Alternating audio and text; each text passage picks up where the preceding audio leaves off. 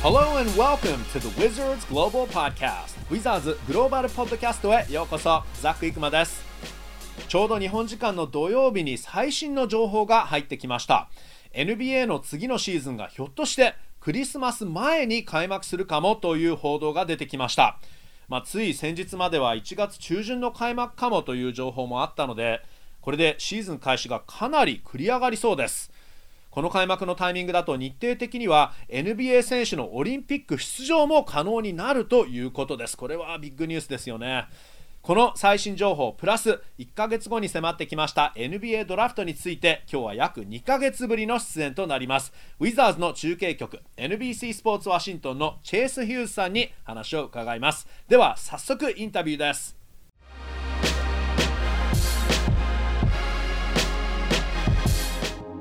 All right. Hey, Chase. Uh, thanks for being here again. Yeah, thanks for having me back. Yeah, sure. You're essentially a semi regular on our show now. So I know I'm, I'm losing count. I think this is the third time, but it might be the fourth time. I'm not sure. Yeah, I think it's the fourth time. So I think you're tied with Fred Katz for um, as far as like American journalists are concerned, uh, tied for the most. And I think Daisuke Sugiura, uh, sports writer, Japanese sports writer, I, I think he's been on five times. So you're up there though. Uh, well, he he's very good, very good. But I'll have to go on a fifth time soon so I can beat Fred for sure. I, I see, I see. あの確かにチェイス・ヒューさん、今回あのウィザーズグローバルポッドキャスト出演が4回目なんですけど、フレッド・キャッツさんがね、ワシントン DC 在住のジャーナリストでは、えー、これまで、えー、っと5回ですかね。4回、4回出演してるんですかね。失礼しました。杉浦大輔さんが、えー、これまで5回出演ということでね、えー、チェイスさんもあともう1回出演して、えー、並ばなきゃと、あと、ね、アメリカ人ジャーナリストでは単独トップに立たなきゃと言っていますね。Uh, all right, so let's dive right in. Um, so the latest, according to ESPN, is that the NBA is actually trying to start the season pre-Christmas, which is actually much sooner than we expected. Yeah, and I think it's good news for all of us. Anyone who is involved in the industry, obviously, it's good news that they're not doing this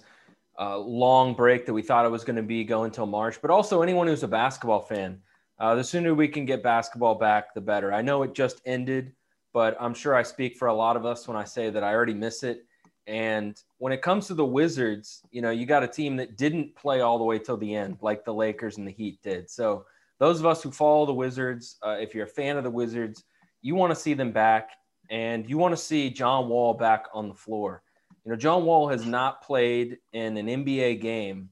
since December of 2018. So I think anytime you're talking about this timeline for the Wizards and when the season's going to start, the first thought has to be John Wall because he's waited this long to come back from Achilles, an Achilles injury. And this is good news, I think, for him and anyone who wants to see him play again because it should happen sooner than you know we thought just a week ago. うんうん、あの最新の情報についてなんですけど、えーまあ、日本時間のこれ土曜日の朝の情報なんですけど、えー、ESPN の記事によると、えー、今シ次のシーズンはクリスマスの前に始まるかもということで、えーまあ、最近の予想だと1月の中旬になるのかなとかいろいろ言われていたので、えー、実は予想より相当早く、えー、これシーズンが始まるかもということなんですが、えー、チェイスさん曰くとてもグッドニュースで、特に業界の人にはこれ本当にありがたいことだし、えーまあ、バスケットファンにとってもね、えー、まあ、もしかしてこれしばらくまだシーズン始まるまで時間がかかるのかなと思われていたのでとっても嬉しいし、えー、まあ、バスケがねもうみんな恋しいんじゃないかなと思うからと言っているんですが、えー、あとはウィザーズに関しては最後までやっぱり今シーズン、ね、もちろんあのシーディングゲームではプレーしましたけど、えプレーオフ最後まで残ったわけではないので、えそういう意味では、えウィザーズも早くプレーしたくてしょうがないんではないかと言っていますね。そしてもちろん、なんといってもジョン・ウォールですね。えー、ジョン・ウォール選手、12月、これ2018年の12月、えー、以来 NBA の公式戦に出ていないわけですから、えーまあ、なので、えー、このアキレス腱からのリハビリを、えー、じっくりと終えたところで、えーまあ、どんなプレーをね、ジョン・ウォールが自身できるか、そしてどんなプレーを見せることができるかっていうのは、もうウィザーズファンにとってもだし、えウィザーズの首脳陣、そしてウィザーズ選手、そしてジョン・ウォール自身にとってもすごくこれは嬉しいニュースだねというふうに言っていますね。And speaking of John Wall, uh, earlier this week, uh, I think it was like October 19th, uh, John Wall played pickup uh, in LA with Kevin Durant at the Academy. Uh, what's the latest on John Wall? He looks stacked, like up top. He looks great.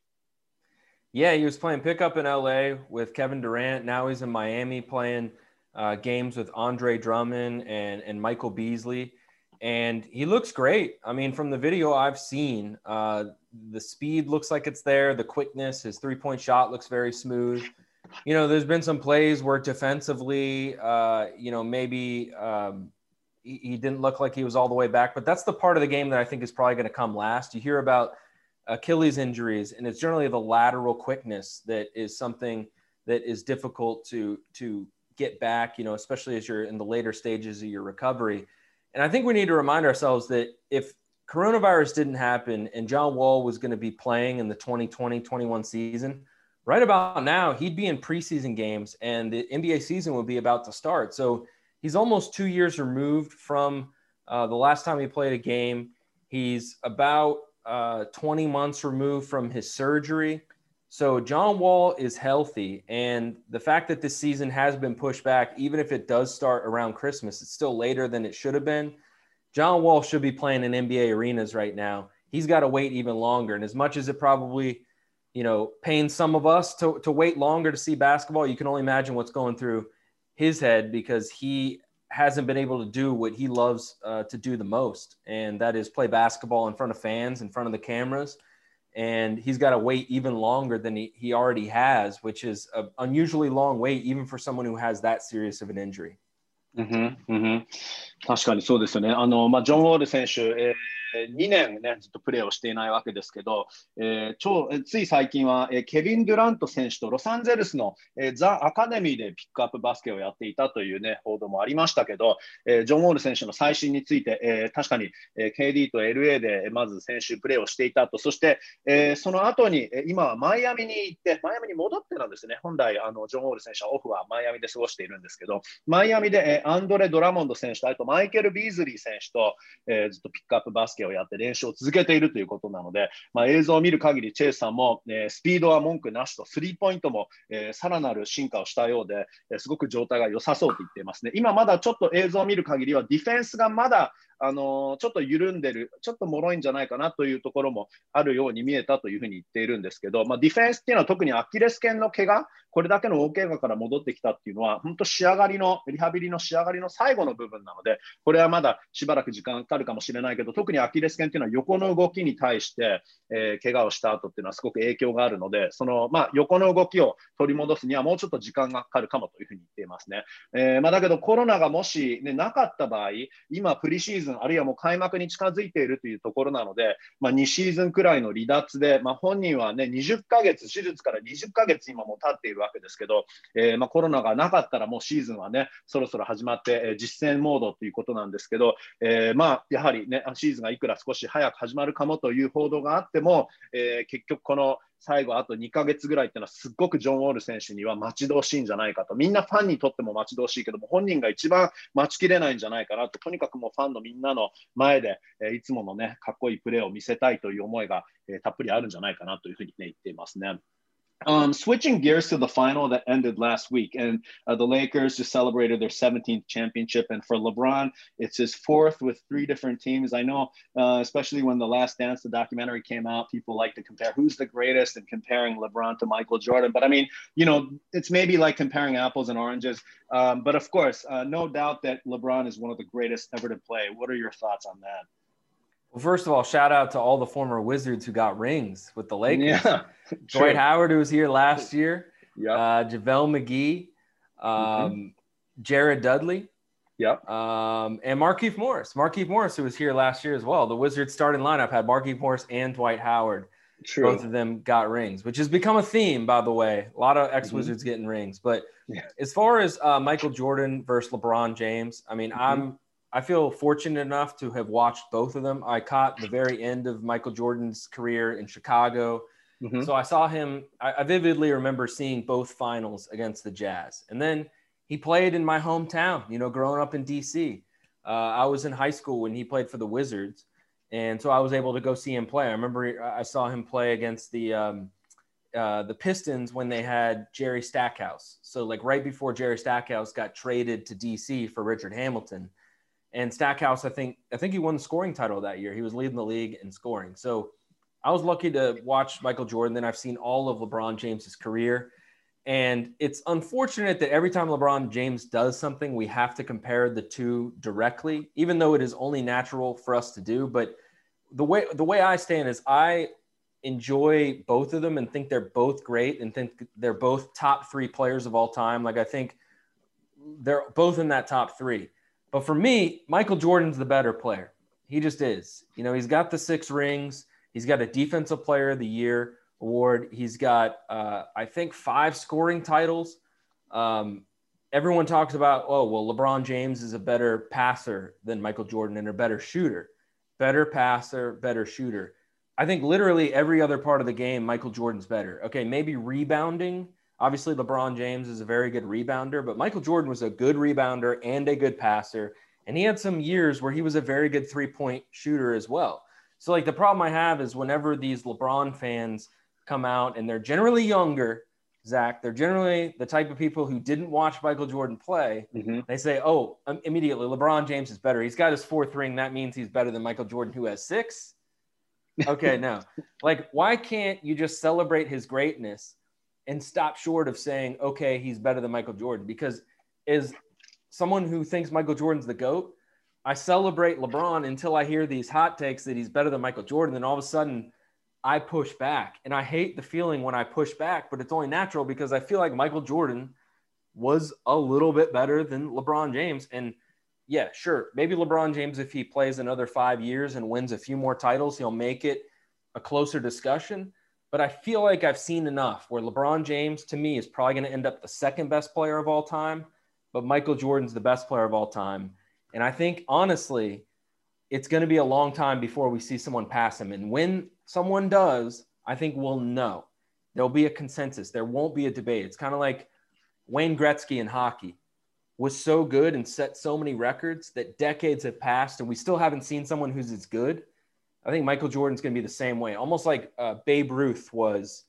in baseball, where mm-hmm. you're like, oh, this guy's better, but there's just no consensus, and it takes 50 years maybe till you find the next Michael Jordan. I think I think 40 years from now, we're going to be wondering is this next person the next Michael Jordan? Wow. Okay. Well, that's um, you're not holding back on your Michael Jordan love, and I mean, thanks for your um, candor. You know. Your honesty there. Um, I'm going to interpret that と。あの、まず、えー、レブロン・ジェームスについてね、えーまあ、レイカーズ17度目の制覇ということで、レブロンにとっては4度目、えー、なんですけど、まあ、レブロンが成し遂げたことについて伺ったところで、まあ、あのレブロンにとってはこれ4度目のリング。でマイケル・ジョーダン6つ。もちろんその、ね、何でもかんでもレブロン対マイケル・ジョーダンどっちのがすごいかっていうね議論をするつもりじゃないんですけどやっぱりラストダンスドキュメンタリーが出てきた時もマイケル・ジョーダンとレブロンどっちがすごいのかなとかやっぱりそういうことになって結局こうやってレブロンが優勝すると、まあ、そういう議論がね始まるわけですけど、まあ、そのことについて伺ったんですけどまず、えー、チェイさん、えー、っとファイナル終わって元ウィザーズの選手がね4人いたということ、そっちの方をね、まず指摘して、まあ、おめでとうございますということなんですけど、えー、特に2018年、19年、スタメン、ウィザーズのスタメンにも入っていたドワイト・ハワード選手と、え、あとマーキーフ・モリス選手、え、が見事ね、初リングをゲットということでね、え、あとジャベール・マギー選手ね、元ウィザーズですね、それとジャレッド・ダドリー選手もね、リングをゲットすることができたので、えー、最近はなんか元ウィザーズがね、えー、優勝が多いようなイメージがあるんだけど、まあ、とにかくその4人におめでとうということでした。で、えー、そしてなんですが、この本題というか、えーまあ、レブロン対マイケル・ジョーダン、どっちのがすごいかという話についてなんですけど、いやもうこれはね、断然マイケル・ジョーダンだって言ってるんですよね。えーまあ、高校時代ですね、Chase, you would have been, it would have been about what, 2002 then? uh, when you're in high school, I guess when you saw Michael Jordan uh, in person, right? ワシントン DC で、これはチェイスさんが高校時代に、 えーまあ、マイケル・ジョーダンのキャリアがあのちょうど最後の方、えー、ワシントン DC で、えー、ウィザーズでプレーしているときに、ちょうどそれはあのデトロイト・ピストンズ戦、ジェリー・スタックハウスとリチャード・ハミルトンの交換トレードがその後あったんですけど、ジェリー・スタックハウスがまだデトロイトに行ったときに、えー、ワシントン対デトロイトの試合を見て、まあ、その MJ の凄さを生で見ることができたというんですけど、だけども本当に全くその比べられないというふうに言ってます。で、そのあのまあ、英語で言うとその、オレンジとリンゴが比べられないという言い方をするんですね。結構そのマイケル・ジョーダンとレブロンは全然タイプが違うから比べられないという言い方をするんだけども、そうじゃなくて、チェイスは単純にマイケル・ジョーダンの方がすごいと言っていますね。まあ、2人ともトップ3に入っている選手は間違いないんだけど、でもやっぱりそのどう考えてもマイケル・ジョーダンの方がスコアラーとして素晴らしいと言っていますね。えー、まあ、5回スコアリングタイトルをゲットしていますし、えー、ディフェンシブプレーヤーオブ・ザ・イヤーにもマイケル・ジョーダンになっています。で、まあ、あの人によってはレブロンの方がパサーとしていいんではないかと、あとリバウンダーとしてもっと優秀なんじゃないかなというふうには言っている人もいるらしいとチェイスは言っていますけど、マイケル・ジョーダンだって、まあ、結局レバリバウンドの数が多かったシーズンもあったし、パスもうまかったし、スリーポイントがの調子が良かったシーズンもあったということなので、特にこの議論を議論をしたときに、レブロンはすごいんだよ、すごいんだよというふうに言っているのは、若い人だというふうに言っているんですよね。えー、まあ、つまり、マイケル・ジョーダンを生で見ていない、えー、若い連中がレブロンがすごいというふうに、ね、言っているということで、えー、チェイスさん曰く、もマイケル・ジョーダンは、えー、 GOAT、greates- greatest of all time、もう史上最高の選手だって、レブロンもそれに近いんだけど、え、でもやっぱり、あのレブロンが、まあ、あとリングを2つ取ったところでどうなるかなと、まだあと少し MJ には足りてないかなというふうなことで、あとマイケル・ジョーダンみたいな選手というのはそもそもそんなに出てくるものじゃないと言っていますね。ホッケーだったらウェイン・グレッツキーという選手がいましたけど、えー、何十年経ってもウェイン・グレッツキーのような選手は出てこないし、例えば野球だったらベーブ・ルース、えー、がやっぱりもうね、史上最高と言われていますけど、50年経っても、えー、まあ、その50年後ぐらいにやっと出てきたかなぐらいなので、もしかしてそのマイケル・ジョーダンに関しても、今このレブロンと比べるんじゃなくて、本当マイケル・ジョーダンに劣らないスーパースターっていうのはもう4、50年経たないと出てこないんじゃないかというふうにはっきりと言ってますね。Um, your thoughts on Frank Vogel? and what he's accomplished. Uh, his first season with the Lakers, um, you know, he's the basketball lifer. Uh, he's someone who worked his way up through the video department, uh, much like Eric Spolstra. Talk about his accomplishments. Yeah, you know, I think it's an interesting uh, situation for a coach to walk into when when you're coaching LeBron James and the expectations are that you're going to win a title, especially under the spotlight that is the LA Lakers. You know, it's like one thing to be with LeBron in Cleveland and Miami, where obviously the national media really consolidated and, and covered him, but when you're playing for the Lakers, it's the the scope of the fan base and the pressure and you know following all the greats that they've had is is so enormous and I think when you're when you walk into that situation as a coach, there's this expectation where like you have to win the title, and if you don't,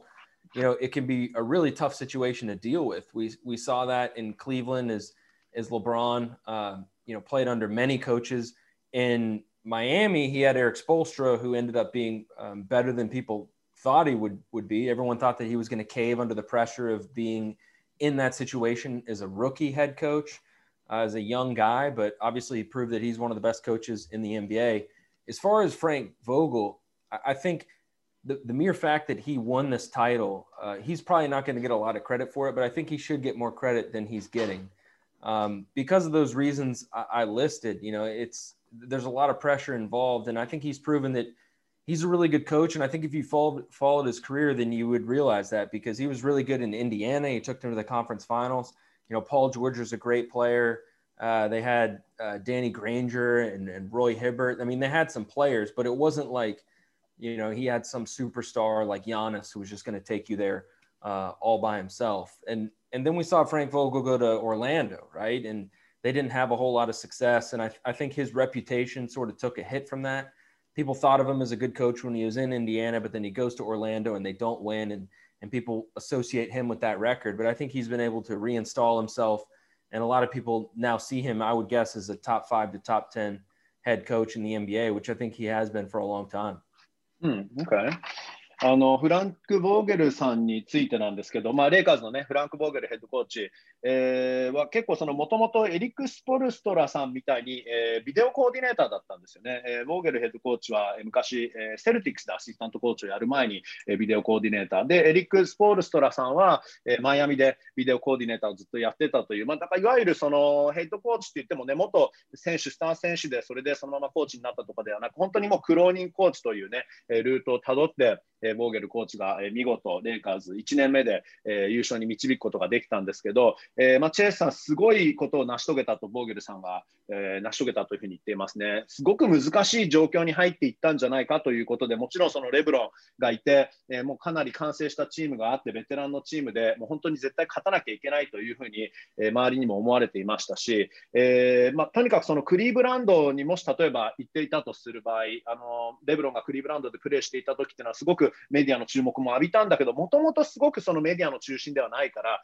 プレッシャーがすごいって言っても、そのそんなにすごいわけではないっていうんですよね。それがロサンゼルス・レイカーズだと、まあ、全国メディア、全米メディアもそうですし、地元メディアもそうですし、もうものすごいプレッシャーをかけてくる、すごい伝統のあるチームだし、ものすごいプレッシャーをかけてくる中で、えー、これだけをね、成し遂げたこと、えー、レブロンと一緒に、えー、チームを優勝に導けたことってのはすごいことだなというふうに言っていますね。で、まあ、あのレブロンもクリーブランドに行っていろんなコーチとうまくいったりうまくいかなかったたりというのがあった中、えー、レブロンがマイアミに行った時はエリック・スポールストラコーチと、えーまあ、その時スポールストラさんその1年目で大丈夫なのかなというねいろいろ心配も周りはあったけど実はスポールストラさんっていうのは、まあ、本当に、え、リーグ有数の、え、トップコーチということがそれその後分かったわけですけど、まあ、そのつまりレブロンと一緒にあの、まあ、チームを引っ張るっていうのはそんなに簡単ではないということなんですよね。なので、まあ、フランク・ボーゲルさん、これだけのことをいろいろできたから、すごく実は過小評価されているんではないかねって、レブロンがいたから優勝できたんじゃないかと思われがちですごく過小評価されているということなので、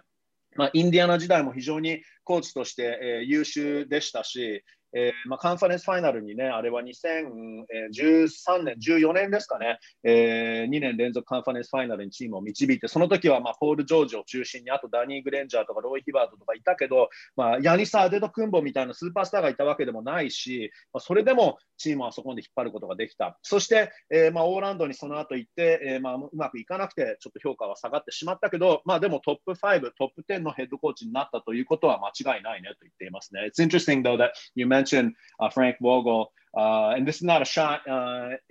you know, at him or at Eric Spolstra in any way, but uh, they need LeBron to win also, right? Because when uh, Frank Vogel was the head coach of the um, Pacers, I mean, he lost to LeBron twice uh, in the Eastern Conference Final. So they need LeBron as well, right? Well, they need to work with him.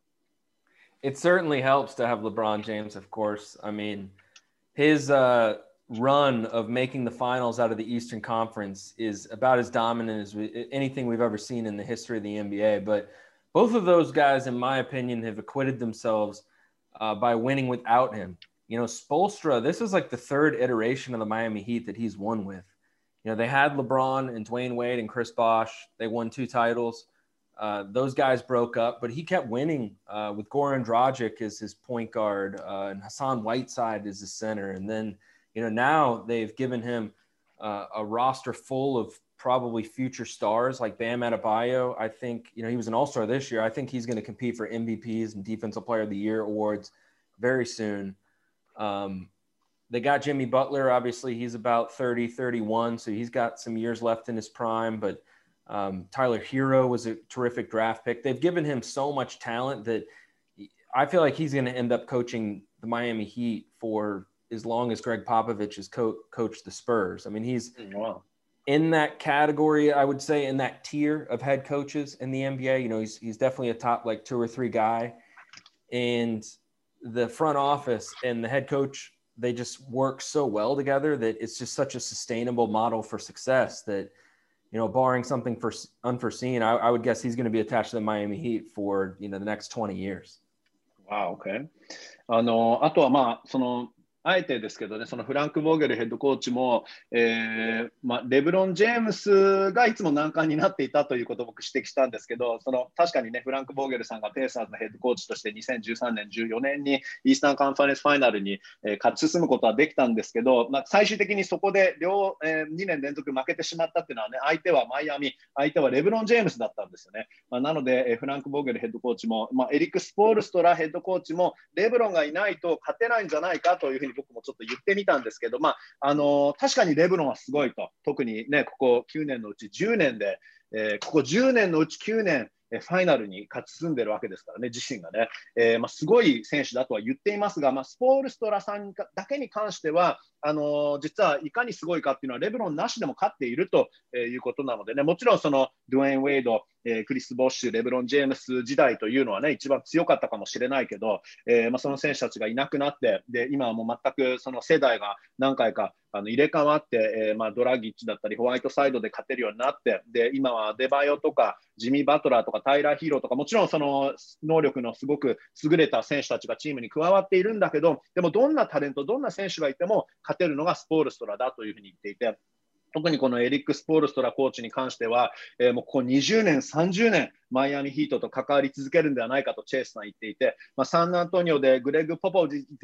ッチさんが長年務めてきたように、エリック・スポールストラさんもマイアミでそんな存在になっていくんではないかと、特にフロントとの関係がいいので、長年、これはその関係が、えー、マイアミの本当レジェンドヘッドコーチに、えー、どんどんなっていくんではないかというふうに、ね、言っていますね。すごいスポールストラさんを褒めていますね。Alright,、uh, final topic, but kind of a big topic for us here. Let's talk about the draft. Um, I know the season is now possibly going to start much sooner than we thought, but the draft, um, this has been pushed back a month from sort of the original postponement. Uh, of course, you know, it usually happens in June, and then uh, it was scheduled for October. And when we spoke, it was two months ago, uh, hoping that the draft will come up soon, but then it was pushed back a month. So it's coming up uh, in about three and a half weeks. Uh, the Wizards are picking ninth overall. Um, the last time we spoke, you had us pay attention to five players, especially who might fall to uh, number nine: uh, Okongu from USC, Okoro from Auburn, uh, Killian Hayes from France, uh, Vassal or Vassal, whichever it's pronounced, uh, Florida State, and Achua from Memphis. Um, many mock drafts are showing Okongu going at number nine. Uh, what's the latest on that? I mean, you know, is that kind of wishful thinking? Is he even going to fall to number nine? Uh, that's the question. You know, Okongwu, I think, could go as high as the fourth or fifth pick. Mm-hmm. Um, but I don't think he would get past the Wizards. I think if he's on the mm-hmm. board and the Wizards are picking at number nine, he's mm-hmm. going to be the pick just because he fits them so well. You know, maybe they see a Devin Vassal as, as a, a better fit. Mm-hmm. Uh, he also fills a need at, at, the wing position as a guy who can also play defense. Kongwu, of course, gives you rim protection. Vassal would give you uh, the perimeter defense that they also need. They have a lot of needs on defense. I mean, let's be honest, it was the worst defense arguably in the NBA last year they have the potential to be one of the very best offenses in the NBA. But right now, as it as as it stands, their roster needs a few pieces, I think, to be a good defensive team. Okongwu, 2.7 blocks per game last year at USC, uh, eight and a half rebounds a game. Uh, wasn't known for his offense, but you can see the potential, especially when he handles the ball in the mid range. Um, you know, there's not much range on his shot, but his athleticism and his instincts and his mobility and his command of the basketball uh, in the mid range and around the rim, I think to me suggests that there's something there that, you know, maybe whether he, he, he develops an outside shot or not, uh, he could be a guy who could give you 10 to 10 to 15 points a game in addition to, you know, hopefully all defense on the other end of the floor. Um, so the Wizards, I mean, if I think if they want to get Okongwu, there is a a scenario where they might have to trade up. I mean, he uh, one thing is like I think the Wizards they like a Kongwu and and and a Kongwu would fit for them,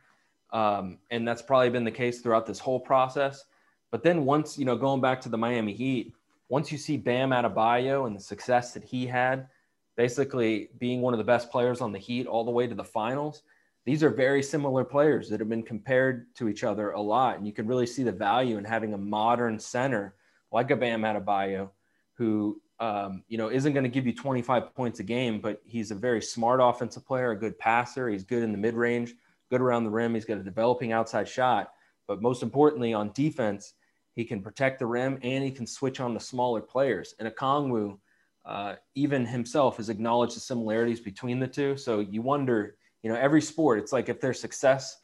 if some team is having success doing something, other teams want to copy that model. And right now, uh, teams are probably looking for the next Bam Adebayo, and that could be him. So um, I think he's the best fit for the Wizards, probably of any player in this draft, maybe just in terms of the player he is and what they need. Um, so I, I, think it would be worth trading up if, if they if that was what it what it took because he would just fit them so perfectly. Interesting. あの前回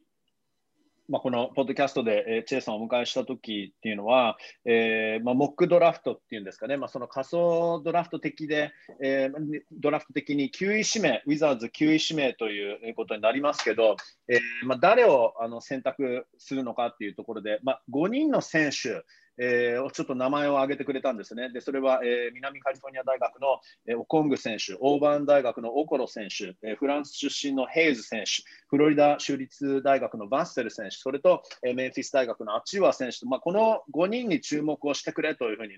えー、チェイスさん、前回のポッドキャストで言っていたんですが、えーまあ、今、仮想、えー、モックドラフトでは USC のオニエカ・オコング選手、えー、207センチのアンダーサイズのちょっとバム・アデバイオ選手に似ていると言われている、えセンターが一番可能性があると、えー、まあ、いろんな媒体、インターネットのサイトで予想されているんですが、そもそも9番目まで残るのかというところで、えー、まあ、チェイさんは、まあ、確かにそこがキーポイントなんだよねと。えー、実際に全体4位、5位で指名されてしまう可能性もあるということなので、えー、まあ、それだけリムプロテクションがうまい選手であって、ウィザーズにとっても本当にそこはニーズとして、えー、ただその一番いい選手、残っている選手を、え選択しましょうということだけじゃなくて、え一番そのチームにフィットする、えそういう選手なんじゃないかと言っているので、もちろんその、えフロリダ州立大学のデビン・バッセル選手という選手、えがペリメーターディフェンスがすごくうまくて、まあ、ウィザーズの場合っていうのは昨年は2番目に、え悪いディフェンス、えということなので、オフェンスはせっかくトップチームなのに、ディフェンスがあまりにもひどくて、えまあ、結局あまり勝てなかったということでしたから、あのどんなディフェンスでもいいわけですけど、コング選手の場合はセンターで、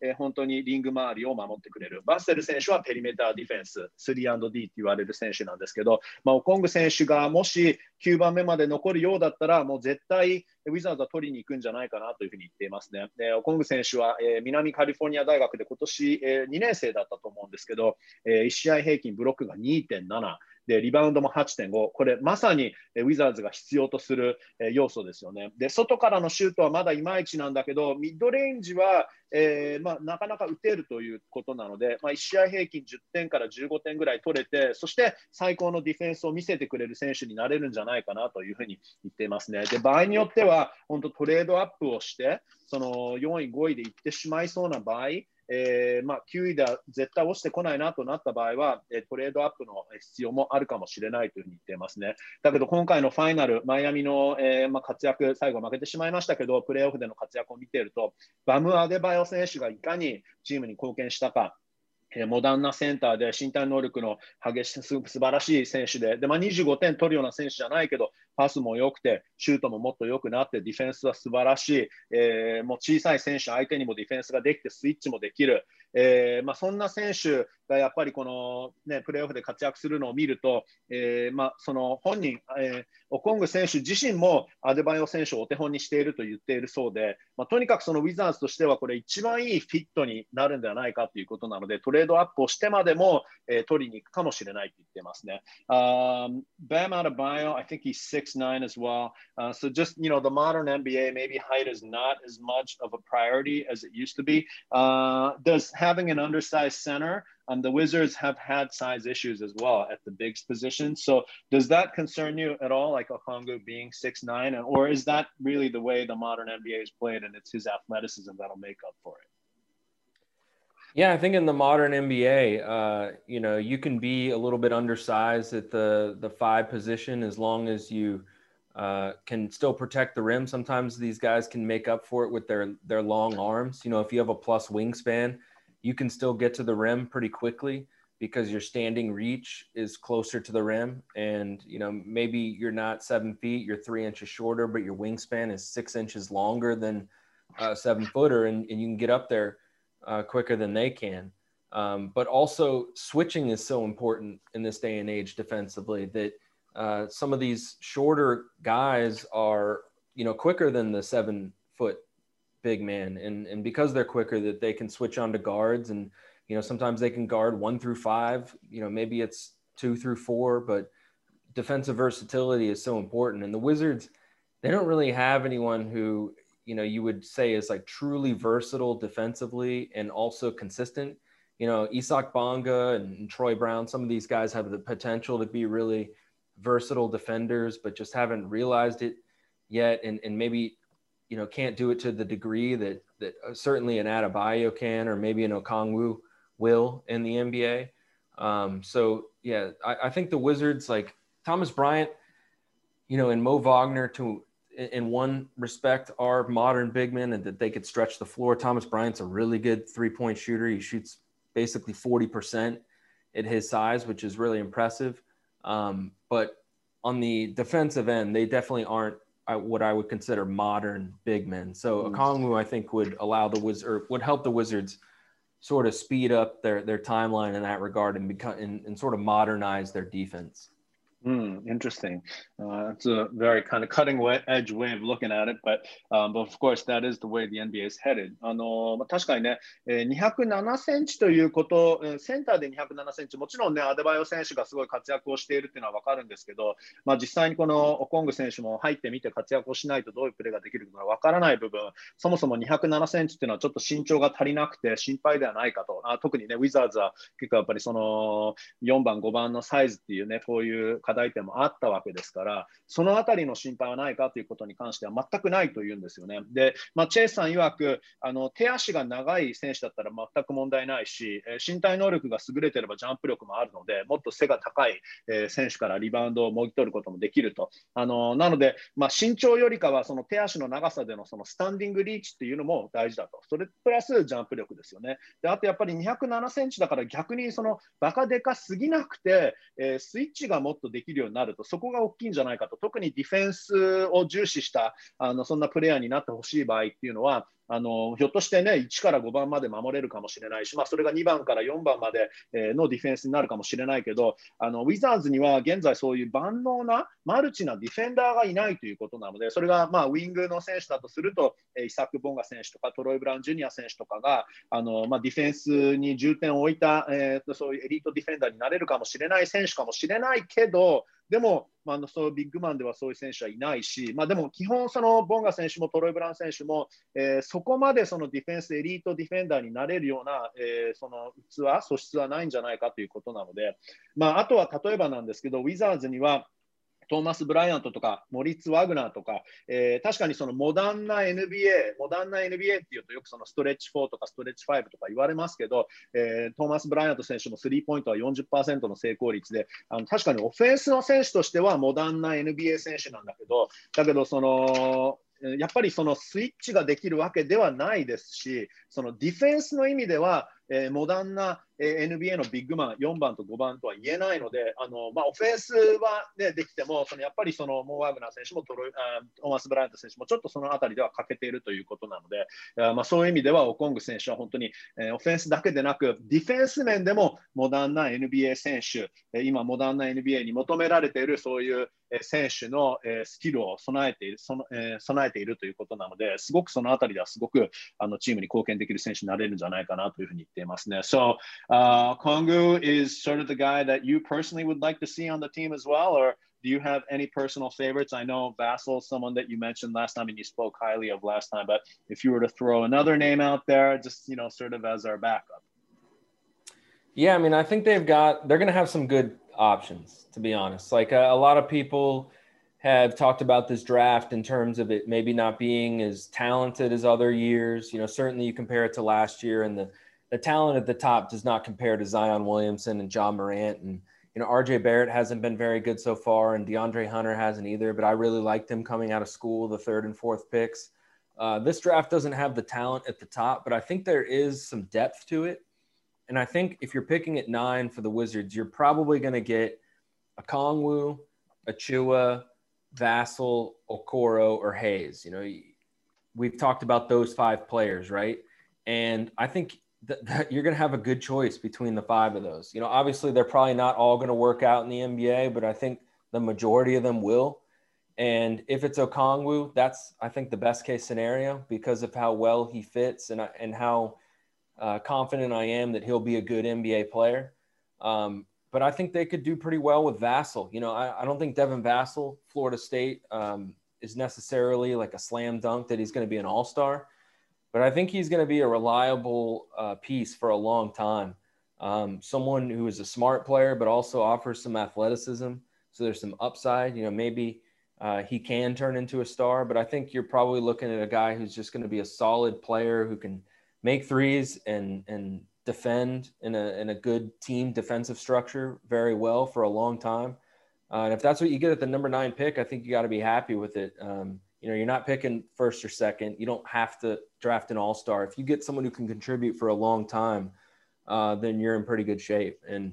um, you know, it's it's really tough to predict also because th- there's not a defined first tier in this draft, like where guys will go. But I I feel pretty good about the idea that they're probably going to be picking between those five players. Uh, that one of those guys will be, you know, the the draft pick of the Wizards potentially. Um, but you don't know which one. One of those guys could go as high as third or fourth, or as low as like the the twentieth pick. I mean, it's really, uh, really, really tough to predict where guys are going to go this year. うん、I see. あの今年のドラフトについては、えー、昨年のドラフトと何が違うかっていうのは、やっぱりその、えー、そこまでその上位のタレントが揃っていないというふうには言われていると、それは事実と。えー、昨年はザイオン・ウィリアムソンとか、ジャモラントとか、え、マール・ジェ・バレット、シーズン中はまだそこまで活躍できなかったけど、まだすごい選手になれると思ってるしというところなんですが、今年はその上位ではその確実にスーパースターになれると思う選手は揃っていないかもしれないけど、非常にデップスがいいと。なので、9位指名っていうのは非常にいいポジションであって、まあ、オコングがいなかったとしても、えー、オコロだったり、ヘイズだったり、えー、バッセル、アチューアが残っているかもしれないし、まあ、バッセルっていうのも非常にいい選手、非常にチームにとって欠かせないような存在になれるかもしれないので、まあ、その5人のみんながスターになれるかは分からないけど、まあ、オコングは、ね、あのチェイスさん、スターになれると思うというふうなことをおっしゃってますけど、バッセルも非常に良くて、えー、まあ、確実にオールスターになれるかはなんとかそれは言えないけど、だけど、このバッセル含め、えー、他の選手たちもしっかりとした活躍ができる、えー、長年、チームに貢献できる選手になっていけるんじゃないかと。あと本当に一つ何とも言いにくいというか分かりにくいのは、今回のドラフトっていうのは本当にその上位のタレントはいなかったとしても、すごくデップスがあるので、えー、この今挙げた5人の選手の中でも、えー、まあ、9位に落ちてこない選手もいるだろうし、その本当に高ければ3位で選ばれてもおかしくない。あるいは落ちて20位ぐらいまで残る可能性もあるというふうに、ね、言っているので、まあ、この5人、えー、まあ、改めてね、2ヶ月前のその5人のリスト、オコング、オコロ、ヘイズ、バッセル、アチューワの誰かが、えー、まあ、ウィザーズに加われば非常にいいあのウィザーズにとっては戦力になれるんじゃないかなというふうに言ってますね。You know, very exciting. Uh, three and a half weeks. We'll see, um, you know, whether the Wizards end up with the um, sort of the latest um, incarnation of Bam Adebayo, or if not, Devin Vassell, who you compare to like a combination of Otto Porter and Kelly Oubre. So uh, we'll see what happens. Um, so it's Friday night over there in DC. Uh, I'm going to let you go. Uh, thanks again for your time. Yeah, thanks for having me. Uh, by sure. the way, yes. the, the fifth time will be yeah. the next time that I'm on this yeah, podcast. Yeah. That's right. Uh, on SNL, they usually give the the fifth. If someone hosts it for the fifth time, they get a uh-huh. special uh-huh. jacket. So oh, I'll be okay. I'll, I'll be expecting a special jacket. Okay, so you want a global podcast jacket? Um, yes. Let me put the order in and then see what the higher ups say. Uh, or maybe it'll just be like some cheesy patch. But hey, you know, actually, our editor Daye Onaguchi is always creative with coming up with stuff. So this isn't even a joke. We may get you like a virtual patch. How about that? I'll I'll take it. I'll take it. はい、あのチェイさんね、5度目の出演となった時は、えーまあ、アメリカで人気番組のサタデーナイトライブというね、えーまあ、ちょっとスケッチコメディの、えー、コントの番組があるんですけど、えー、その番組に5回出演した人は特別なジャケットをプレゼントされるから、ちゃんと次回はジャケットを用意してくれということなので、um, Well, thanks for your insight for sure. Uh, definitely a fifth time coming up soon. Uh, and I look forward to seeing you at the next Zoom press conference. Yeah, whenever that is. I'll, I'll see you soon virtually.